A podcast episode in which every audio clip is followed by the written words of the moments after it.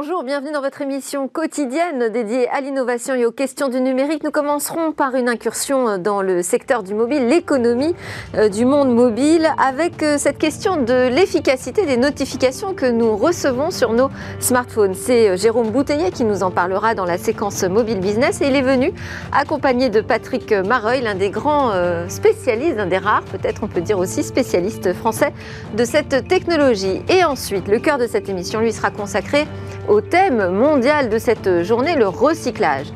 Nous verrons comment nos appareils électroniques, tous nos équipements, nos matériels sont euh, recyclés, dépollués, comment est-ce qu'on peut améliorer aussi euh, tout le travail autour du réemploi? J'interrogerai pour cela des spécialistes du recyclage. Et puis nous retrouvons notre rendez-vous avec le gentleman numérique. On parlera de l'échec aujourd'hui, l'échec qui est aussi une vertu. On conclura avec une innovation, bien sûr, pour parler d'un robot artiste peintre. Mais donc euh, d'abord, place au mobile business.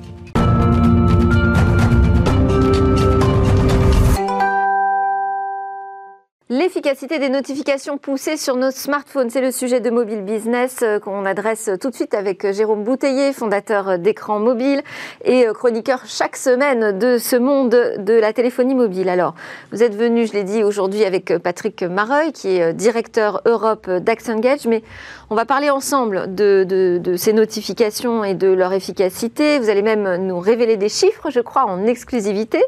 Mais d'abord, Jérôme, j'aimerais connaître votre point de vue à vous sur ces notifications Est-ce que c'est euh, une arme fatale, secrète euh, des spécialistes du marketing mobile? Bonjour Delphine. Bah, après vous avoir parlé de, wallet marketing et de SMS marketing, je voulais effectivement vous parler de ce troisième levier évidemment très important dans l'univers du mobile, hein, que sont les, notifications. Vous le savez, hein, ce sont ces petites euh, bulles hein, qui vont s'afficher sur l'écran d'accueil de votre smartphone pour vous, pour vous inciter à ouvrir une application. Alors historiquement, ce principe qu'on appelle aussi le push est apparu dès les années 90 sur les premiers navigateurs web de Netscape ou de ou de Microsoft, mais c'est sur le mobile, d'abord chez BlackBerry avec des, notifications push hein, pour être averti de l'arrivée d'un email, puis ensuite dans les écosystèmes euh, Apple et Android hein, qu'il s'est euh, réellement euh, développé. Et aujourd'hui, effectivement, elles sont incontournables pour les éditeurs d'applications. Et concrètement, quels sont les usages? Alors, on peut considérer que les notifications sont aux applications ce que l'emailing est au site web. Hein. C'est un peu une voie de retour incontournable qu'on va utiliser aussi bien pour des usages euh, mass média, un peu comme une newsletter, on va envoyer une seule et même notification à l'ensemble de sa base. C'est ce que font faire par exemple des médias pour avertir leurs lecteurs d'un nouvel article ou des sites e-commerce pour une vente événementielle. Mais on peut aussi avoir un usage des notifications beaucoup plus individuel euh, pour par exemple notifier euh, les clients d'un site e-commerce et les inciter à revenir en cas d'abandon de panier ou par exemple une banque qui va envoyer une notification pour avertir ses utilisateurs d'un paiement. Euh, vous dites plus personnalisée, plus intelligente aussi ces notifications? Alors effectivement, la première génération de, notifications était assez basique, hein. ça ressemblait un peu à un SMS avec un simple message texte, mais aujourd'hui elles s'enrichissent, on peut commencer à avoir des émoticônes, on peut voir des images, des images animées, hein, les, gifs, ou voir des vidéos, et puis il y a aussi effectivement plus d'interactivité avec des boutons hein, qui vont permettre de mieux euh, interagir avec euh, le mobinote, avec des, réponses qui seront préchargées, et quand on combine d'ailleurs l'aspect multimédia l'aspect interactif et puis aussi de la personnalisation, on arrive à avoir des, taux de réaction euh, largement supérieurs à des canaux relationnels historiques comme l'emailing, aussi bien sur le mobile que d'ailleurs maintenant sur le desktop. Donc très efficace. Alors, on va donner la parole à Patrick Mareuil qui euh, nous accompagne ce matin. Bonjour. Bonjour. Euh, je rappelle, donc vous êtes directeur général d'Europe euh, Accengage. Accengage, c'est un spécialiste donc français de la technologie des notifications c'est ça? Oui, tout à fait. Alors, euh, à l'origine, en fait, euh, ma première aventure entrepreneuriale, c'était euh, c'était l'email marketing. et parce que j'avais fondé le, le, premier leader en France de, de l'emailing en 2000. Et, du coup, dix ans plus tard, lorsque j'ai analysé les opportunités sur le marché mobile, j'ai tout de suite compris le potentiel qu'avaient les, les, push notifications. et c'est pour ça que j'ai cofondé Axe Engage, qu'on a amené à être le champion en France et en Europe des technologies de push notification. Et, en 2019, on s'est rapproché d'une société américaine Airship, qui était le, plus grand acteur aux États-Unis, pour former le leader mondial de ces technologies de, de push notification. D'accord, donc une entreprise franco-américaine désormais.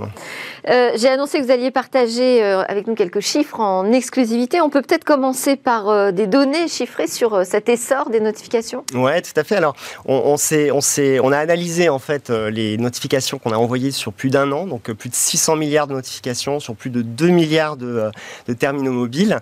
c'est un marché qui est, qui est, colossal. Hein. On, estime à au moins 10 000 milliards de notifications qui sont envoyées chaque, chaque année. et c'est un marché qui est en forte croissance parce que on, estime que l'année dernière, il y a eu une croissance de 20% des notifications qui ont été envoyées et reçues par, par les utilisateurs.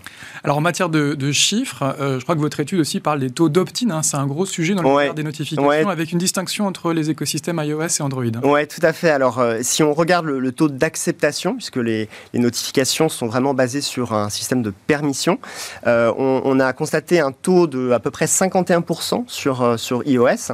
on appelle ça un taux d'opt-in. et sur Android, on est sur un taux de 81%. Donc vous voyez, il y a des taux vraiment très très élevés. Alors les différences, elles s'expliquent parce que euh, iOS. c'est au départ, mais ensuite ça peut être désactivé. Tout à fait. Alors les, utilisateurs peuvent se désabonner à tout moment euh, de, ces, euh, de ces push notifications. sur, sur iOS, on, a en fait une, permission active. C'est-à-dire qu'il faut vraiment que l'utilisateur donne, consente à donner sa, permission pour les, notifications. Et, et, les entreprises sont également plus intelligentes avec le temps pour demander cette permission de manière subtile, intelligente. sur Android, on, est, on a des taux qui sont plus élevés parce que par définition ou par défaut, euh, Android intègre la permission de ces notifications avec le téléchargement des applications. Euh, je disais, on peut les désactiver. Alors, est-ce que ça fait baisser la performance? Est-ce que c'est un canal de communication ultra performant euh, tout de même? Ouais, on peut vraiment dire que c'est un canal très très efficace. Pour, pour mesurer ça, on regarde sur 100 notifications envoyées, combien sont cliquées. Euh, et donc, on a, on a constaté que sur iOS, on avait un taux de clic moyen qui était de 3,4% et sur Android de 4,6%. Alors, si on compare avec d'autres canaux comme l'emailing, par exemple, l'emailing, il faut savoir que c'est des taux de qui sont entre 0,5 et 1,3%. Donc on, voit qu'on est sur vraiment des niveaux euh, beaucoup plus, euh, beaucoup plus élevés. Euh, néanmoins, il y a une petite tendance à la baisse sur ces, sur ces taux. ça s'explique de, plusieurs manières. On a eu la, la, pandémie. Donc avec la pandémie, il y a eu une croissance très forte du téléchargement des applications et donc également des notifications qui ont été envoyées. et on a également deux, deux OS, Apple et Android, qui sont très très très vigilants pour que l'expérience des utilisateurs que les notifications soient la moins intrusive possible. Et ça va jusqu'à donner un maximum de contrôle aux utilisateurs sur ces notifications. Et ça va même jusqu'à, euh, par exemple, suggérer que des notifications soient mises en, silencieux si jamais vous ne réagissez jamais vis-à-vis d'elles. Donc on voit qu'il y a vraiment un enjeu technologique pour que les, entreprises soient de plus en plus intelligentes et pour, pour euh, avoir des messages de plus en plus efficaces. Vous avez des astuces pour augmenter ces taux de clics? Ouais, alors euh, effectivement, euh, beaucoup d'éléments jouent sur la, performance. Euh, on en parlait un petit peu, un petit peu plus tôt. Il y a l'attrait du message. Donc, par exemple, enrichir le message avec du contenu multimédia. Ça peut être des images, ça peut être des animations, de la vidéo, des boutons interactifs. Euh, ça va être également des messages qui doivent être très personnalisés. Donc, personnalisés avec, par exemple, votre prénom, mais également avec vos préférences. Et ça veut dire qu'il faut collecter de l'information qui soit pertinente pour l'utilisateur. Et ça va même jusqu'à intégrer, par exemple, de l'intelligence artificielle identifier le moment opportun pour envoyer euh, une push notification. On, on parlait, des applications, c'est aussi un format qui est en train d'arriver dans d'autres environnements, les wallets euh, et aussi les navigateurs. Oui, tout à fait. C'est né vraiment avec les applications mobiles, mais aujourd'hui, ça se déploie dans les mobile wallets, donc les, cartes de fidélité, les coupons sur mobile, mais également maintenant sur les sites web, euh, à la fois sur mobile, mais également sur ordinateur. On a une très forte croissance, et, par exemple, chez Airship, ça représente déjà plus de 16% des volumes de notifications qui sont envoyés. Merci beaucoup. Merci Patrick Marais pour toutes ces explications, directeur Europe Et merci beaucoup à Jérôme Bouteiller, fondateur d'écran mobile, qui est venu donc euh, avec vous ce matin pour nous parler de ces notifications. Nous, on va euh, parler de cette journée mondiale du recyclage et se poser la question de comment euh, sont collectés et récupérés tous nos équipements électroniques.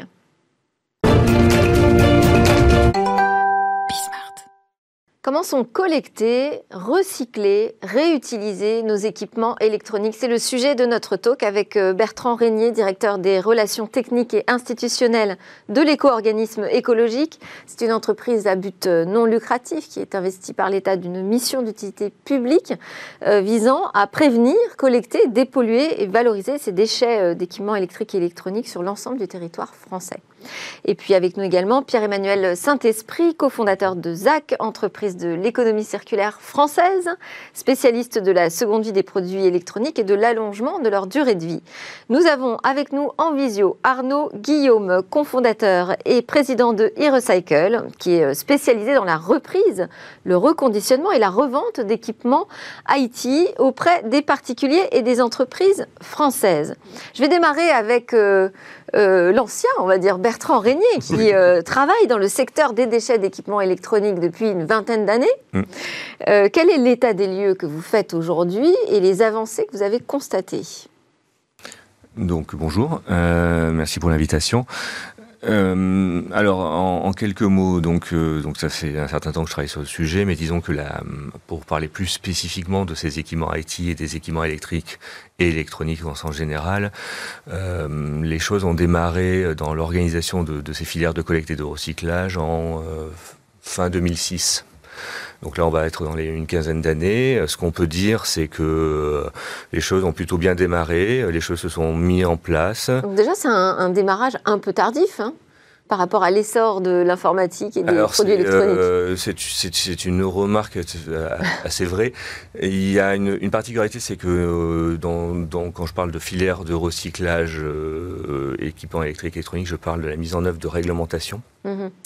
Et que préalable aux réglementations, il y a quand même des initiatives qui avaient été menées dans, dans le préalablement, et notamment les grands acteurs de l'IT avaient développé des actions euh, auprès des entreprises de reprise d'équipements et de recyclage, euh, type HP, euh, Dell, Impression, classiquement. Tous ces, tous ces acteurs-là avaient, depuis assez longtemps mis en place des solutions pour les entreprises. Là, quand je parle de, de démarrage en 2006, je parle de la mise en œuvre d'une filière qui va s'occuper de collecter les déchets auprès des parties comme des entreprises.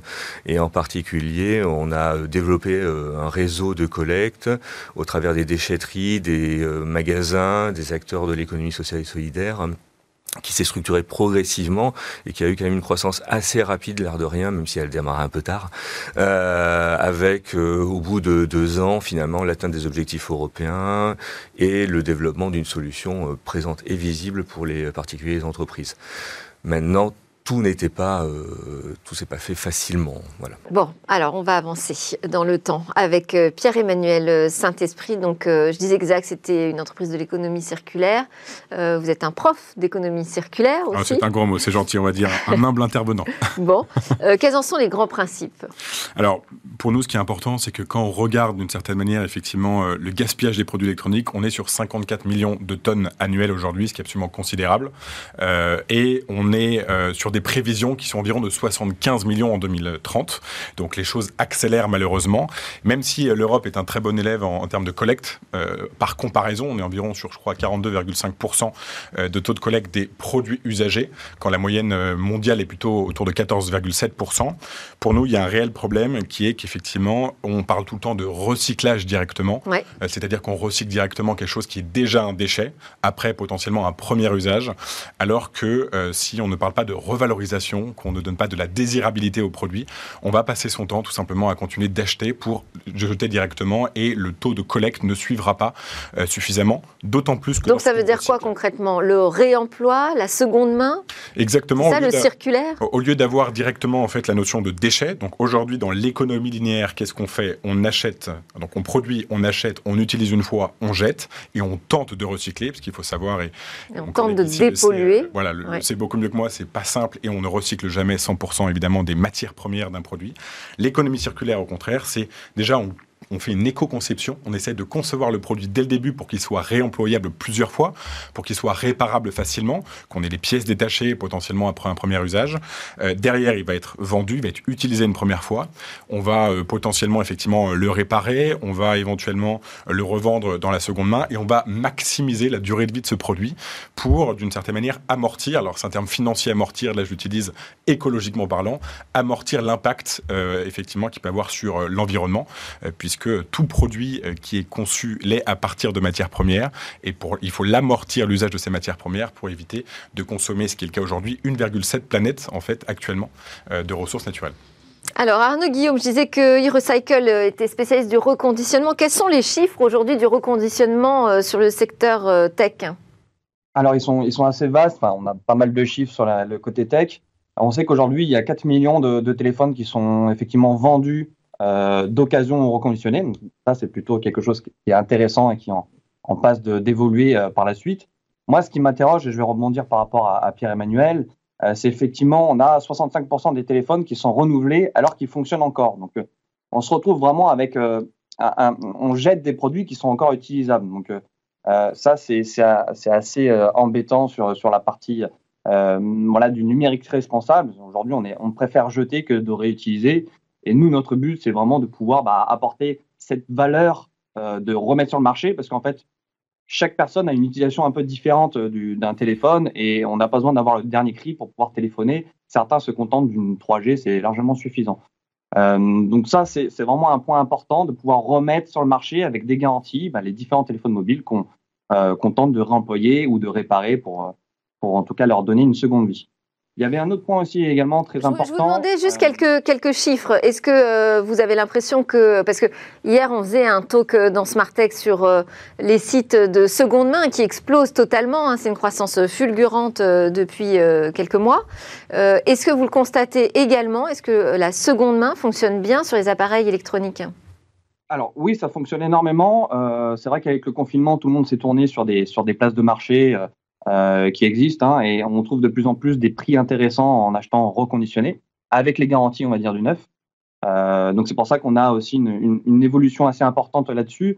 Euh, ce qu'il faut savoir, c'est qu'il y a 5 ans, on avait 10% d'intention d'achat d'un produit reconditionné ou d'occasion. Donc il y avait 10% de la population qui était prêt à acheter. Aujourd'hui, on est à 24%. Donc c'est quand même, on a un gap assez important où on a une conscience, un intérêt des consommateurs à acheter plutôt reconditionné. D'ailleurs, à ce propos, il y a aussi l'État qui met un peu euh, une dynamique, qui impulse un peu cette, euh, ce marché-là, en favorisant en tout cas le marché du réemploi, en impactant et en, apportant en tout cas des solutions euh, via notamment la loi AGEC, qui est la loi qui correspond à la loi anti-gaspillage, qui va impulser en tout cas cette dynamique auprès des particuliers, mais également auprès des professionnels. parce que, par exemple, tout simplement, l'État va prochainement envisage euh, et, s'engage à acheter 20% de leur, leur flotte, dans leur flotte IT euh, en reconditionné. Donc vous voyez, il y a une impulsion. De, de l'intention euh, aux actes. Bertrand Régnier, quels sont ces équipements que l'on peut aujourd'hui dépolluer, réutiliser? Ça ne concerne pas l'ensemble des équipements électroniques que l'on voit dans les déchetteries alors, euh, en fait, dans l'absolu, si. En fait, les équipements électriques et électroniques, en fait, sont collectés et recyclés. On ne peut pas tout dépolluer. Alors, il y a des enjeux techniques euh, qui font qu'on a des, des, des, problématiques, mais euh, cependant, si on s'intéresse aux, aux, équipements IT, euh, l'essentiel des, des, produits, on sait les recycler, les dépolluer et les valoriser. Je pense aux batteries, par exemple. Alors, justement, sur les batteries, en fait, ce qui va se passer, c'est qu'il va y avoir une extraction des batteries dans le process de traitement. Cette extraction de batterie va, va permettre d'isoler la batterie et de l'envoyer vers des adaptées qui vont recycler ces batteries, euh, soit en France, soit en Europe. Euh, ça, c'est des choses qui existent. Donc, euh, si, si, on est capable d'extraire les polluants et euh, d'extraire les matières pour les recycler. Cependant, euh, quand même deux, de, de réserves à ça. La première chose, il faut que le geste de tri soit correctement fait, c'est-à-dire que ça ne se fait pas naturellement. Euh, les éco-organismes d'ailleurs sont là parce qu'ils injectent de l'argent dans le dispositif et ils permettent au dispositif de financer ces surcoûts de dépollution et d'aller chercher ce recyclage maximal, comme le disait euh, Zach à l'instant. Euh, la problématique dans le dans le recyclage, c'est que euh, on n'arrivera pas à tout recycler.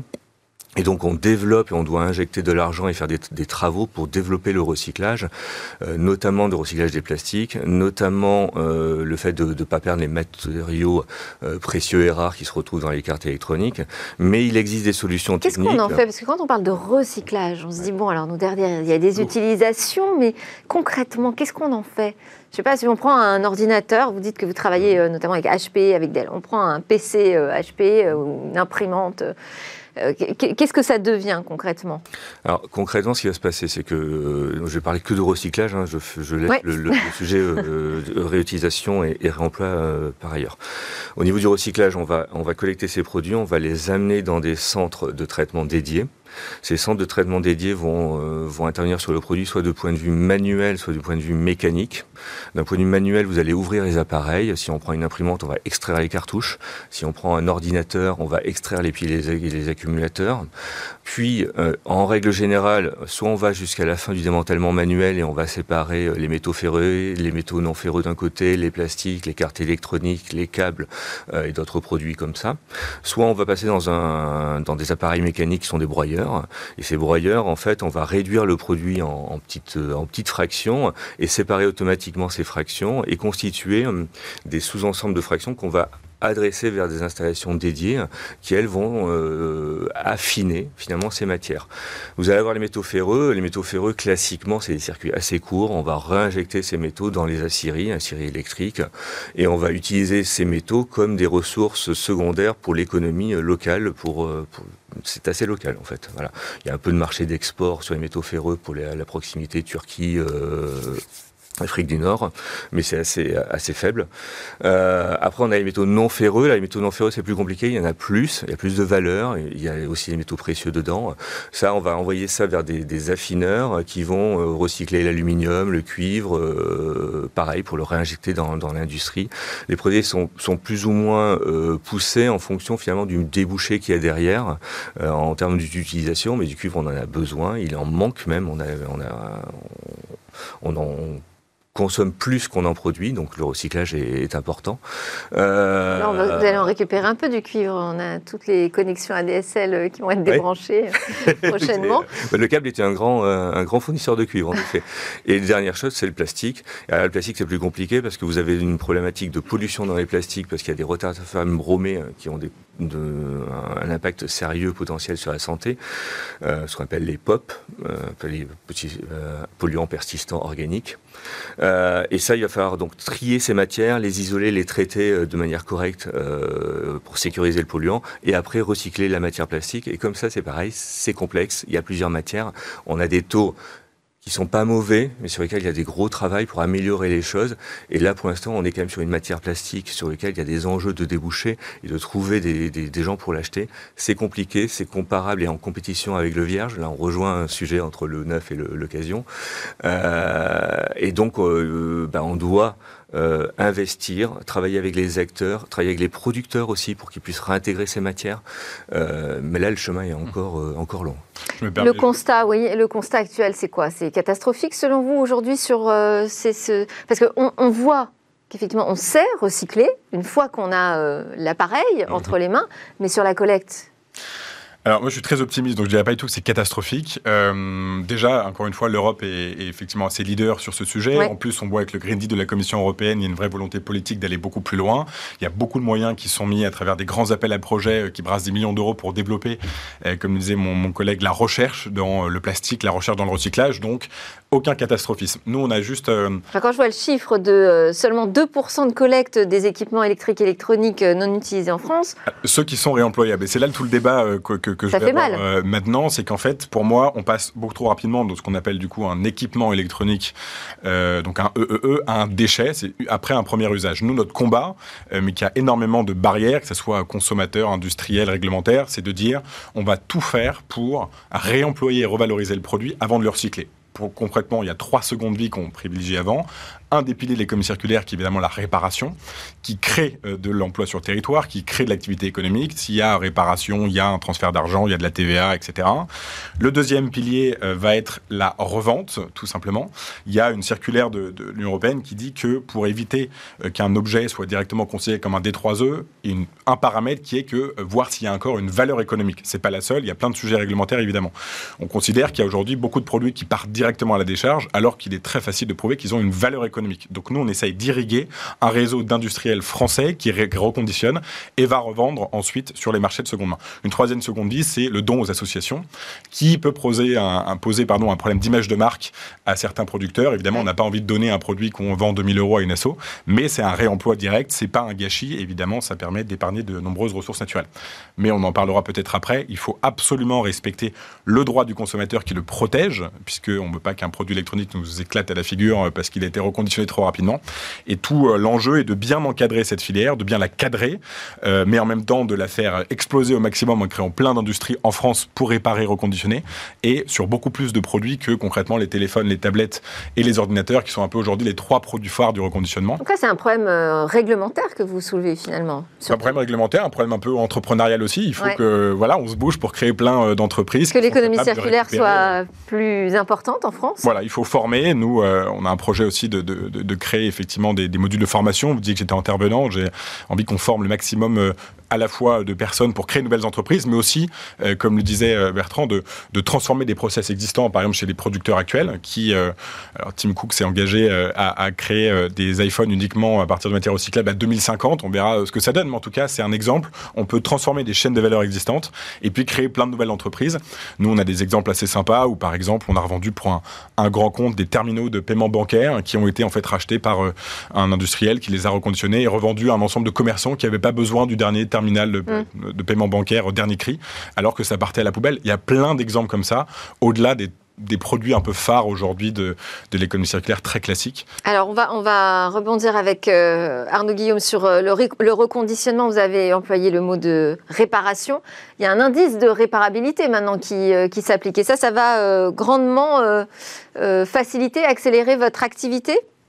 Exactement. Alors, je ne sais pas si ça va accélérer notre euh, euh, activité, mais ça, en tout cas, ça va, on va prendre, on va faire prendre conscience, en tout cas, aux consommateurs, comme quoi le téléphone est euh, réparable ou non. Donc, par rapport à son achat, il va pouvoir voir potentiellement peut-être la durée de vie de son téléphone ou voir s'il est possible de le réparer. Donc ça, ça, cette conscience, en fait, ça va aussi impliquer les différents fabricants de, de, mettre la main sur, sur ce côté, on va dire réemploi, mais surtout facilité de réparation.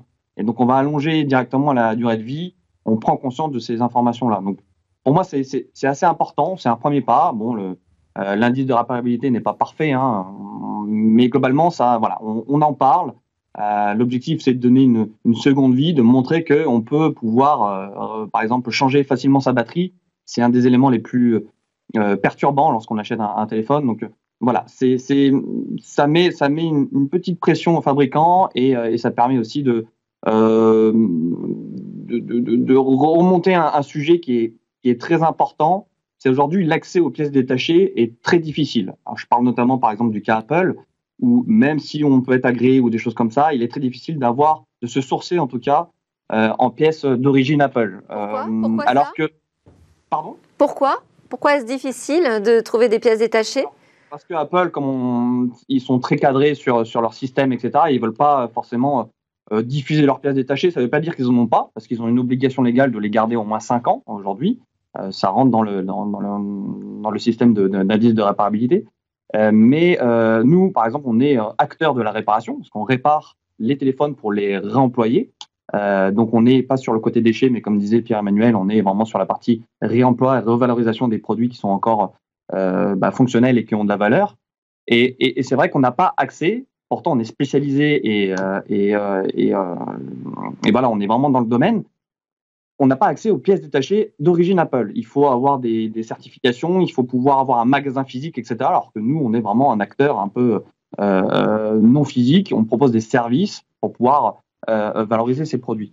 Et donc, contrairement à Samsung qui effectivement propose des pièces mais à des prix assez importants, donc ça bloque aussi, je pense que euh, l'avenir, ça serait aussi de pouvoir permettre aux différents particuliers ou aux professionnels d'accéder à un catalogue de pièces directement à partir d'un comment dire, du, fabricant. Le fabricant devrait avoir une, logique de mise à disposition facile des pièces, euh, comme si on devait acheter un, téléphone portable. Donc, on aurait, euh, je sais pas, dans la section de leur e-commerce, euh, smartphone, tablette et pièces détachées.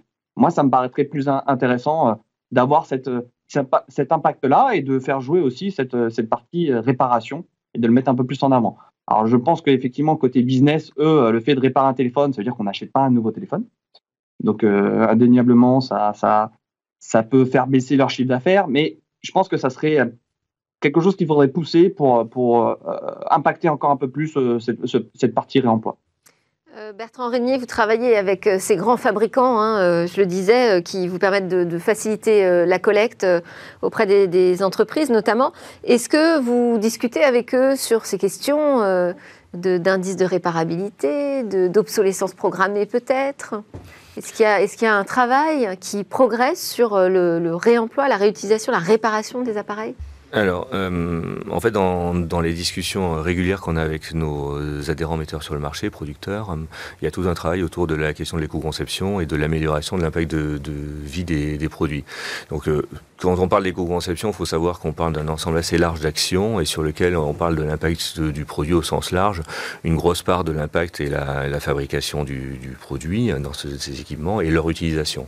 Donc les fabricants eux-mêmes travaillent sur l'amélioration de ces procédés et euh, travaillent sur les questions de démontabilité, de réparabilité euh, et de recyclage. Bon, je, je, on arrive vraiment tout à la fin. Dites-moi juste si... Alors, donc, dans le cas de, de, nos missions à venir et dans le cas de, de transformation de nos métiers, on va travailler de plus en plus sur ces questions de, prévention et de réparation et de réparabilité, donc euh, de réemploi et autres. Donc c'est des sujets qui, euh, qui sont très actuels et qui sont euh, lancés. Bon, beaucoup de sujets sur la table pour cette journée internationale du recyclage. Merci beaucoup à Bertrand Régnier, donc euh, directeur des relations techniques et institutionnelles de l'éco-organisme écologique. Merci à Pierre-Emmanuel Saint-Esprit, cofondateur de ZAC, pour euh, sa promotion sur l'économie circulaire française. Et merci à Arnaud Guillaume, cofondateur et président de e-Recycled, pour son éclairage sur le reconditionnement. Euh, juste après la pause, on retrouve notre gentleman numérique et on va parler de cet échec euh, qui peut être une vertu.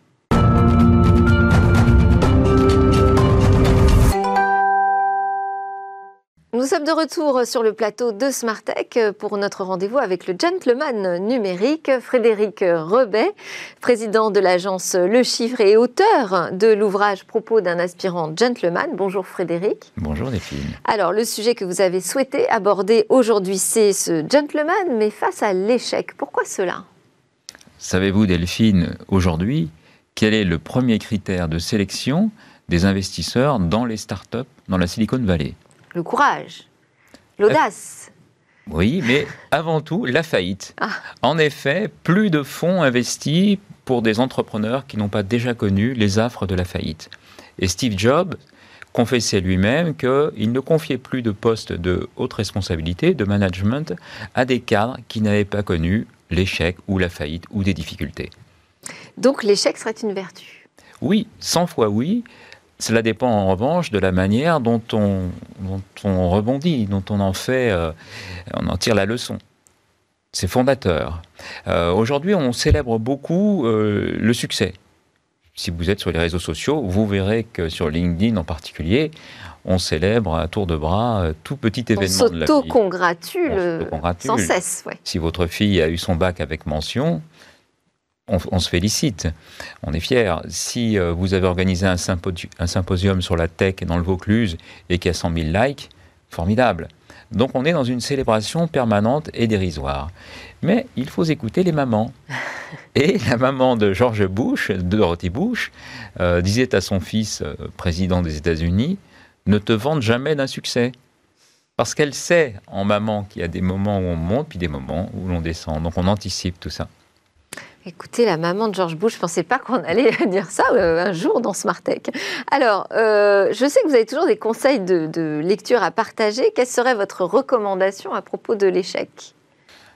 Alors, aujourd'hui, ce serait une écoute plus qu'une lecture. C'est un podcast, enfin, c'est une émission régulière qui est présentée par Fabrice Drouel, qui s'appelle Affaires sensibles, et sur les perdants magnifiques.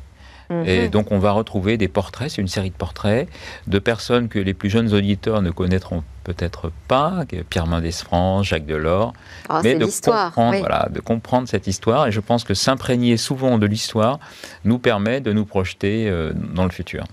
Et donc, ils parlent de, de leurs échecs, hein, c'est ça? Oui, ils parlent. Ce sont des gens qui auraient pu réussir à un moment, mais finalement ils sont passés à côté, soit Jacques par choix. Delors, qui finalement a décidé de Voilà. ne pas accepter Exactement. le poste de président qu'on lui Voilà. proposait. Exactement. Et c'est tout à fait respectable finalement. Il est très rare en politique de, de reconnaître ses erreurs ou de reconnaître une non-envie euh, des honneurs ou d'une charge qui leur paraît euh, déplacée. Alors, on, on est là pour être dans une posture de gentleman numérique. Quelle est la bonne attitude à adopter euh, quand on se retrouve comme ça, confronté face à l'échec?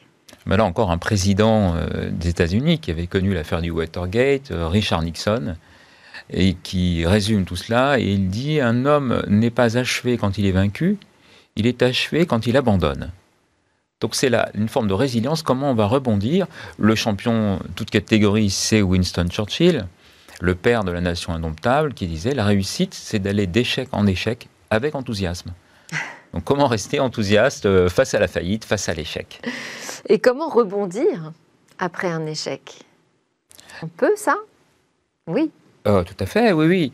Mais ça dépend de votre, euh, de votre condition, c'est-à-dire de comment vous allez euh, réagir par rapport à tout ça. Moi, j'ai trois conseils pour ça. Le premier conseil, c'est l'échec fait partie du scénario. Il faut anticiper cette possibilité. On la met toujours de côté. On est parti pour la victoire. En réalité, euh, dans les probabilités, il y a souvent plus de chances d'avoir un échec. C'est a un peu ce que, ce le conseil de Steve Jobs euh, au Ex- départ. Exactement, exactement. Donc il faut, il faut l'anticiper, l'intégrer. Je, je donnerais comme conseil d'ailleurs de préparer ces discours. On- Les victoires, tout le monde va en parler. Euh, D'autres s'en empareront. hein. Les victoires ont, ont beaucoup de parrains. Les échecs sont orphelins. C'est-à-dire que vous-même, vous devez prendre sur vous de dire bah oui, je me suis trompé. J'ai fait une boulette, comme on dit parfois. Et euh, comment, euh, co- comment l'avouer et le reconnaître. La deuxième chose, euh, c'est c'est dans la lignée de cette ce premier conseil, c'est de se euh, de ne pas hésiter à mettre en avant cet échec. Plutôt que de le cacher, de le mettre sous la table, on le voit très bien maintenant, toutes les affaires, qu'elles soient euh, d'ordre politique ou industriel, il y a toujours ça un moment... finit par sortir, de Ça toute sort. façon. Donc il faut l'anticiper, le reconnaître et euh, présenter son échec. Aux États-Unis, il y a ce concept de la rédemption. On a une certaine reconnaissance pour la rédemption. Vous vous souvenez par exemple de Lance Armstrong, ce, ce coureur cycliste, une gloire des États-Unis Mm. et qui est multi-vainqueur du Tour de France, qui été embarqué dans des histoires de dopage. Euh, eh bien, il y, a un, il y a un documentaire que je vous recommande également qui s'appelle Last Lance sur Lance Armstrong où il a expliqué pourquoi. Alors, je dirais pas qu'on va l'en excuser, mais on va le respecter. Et c'est déjà pas mal. Donc, de reconnaître ses erreurs, euh, c'est aussi se- être respecté, en tout cas expliquer pourquoi on l'a fait, montrer qu'on en a tiré une leçon. Et la troisième chose, je vais reprendre maman bouche un peu, euh, et ça rejoint aussi un peu une métaphore cycliste, c'est dans l'ascension, éviter de claironner en permanence, comme on l'a dit tout à l'heure, parce que dans la descente, euh, eh bien, ça va résonner en écho. Votre clairon va vous rap- rappeler ce que vous avez fait à l'aller. Eh ben, dis donc. Euh, une phrase peut-être pour conclure, Frédéric? Alors, toujours, on essaie de prendre un petit peu de hauteur, euh, qui est dans, dans l'Himalaya, le, le Dalai Lama, à qui l'on prête souvent à tort beaucoup de, de phrases, mais celle-ci est réelle. Il dit Lorsque vous perdez, ne perdez pas la leçon. Merci beaucoup. C'est ce que nous allons essayer de faire. Merci Frédéric Rebet, auteur de propos d'un aspirant gentleman. On termine cette émission avec euh, la découverte d'un robot artiste peintre.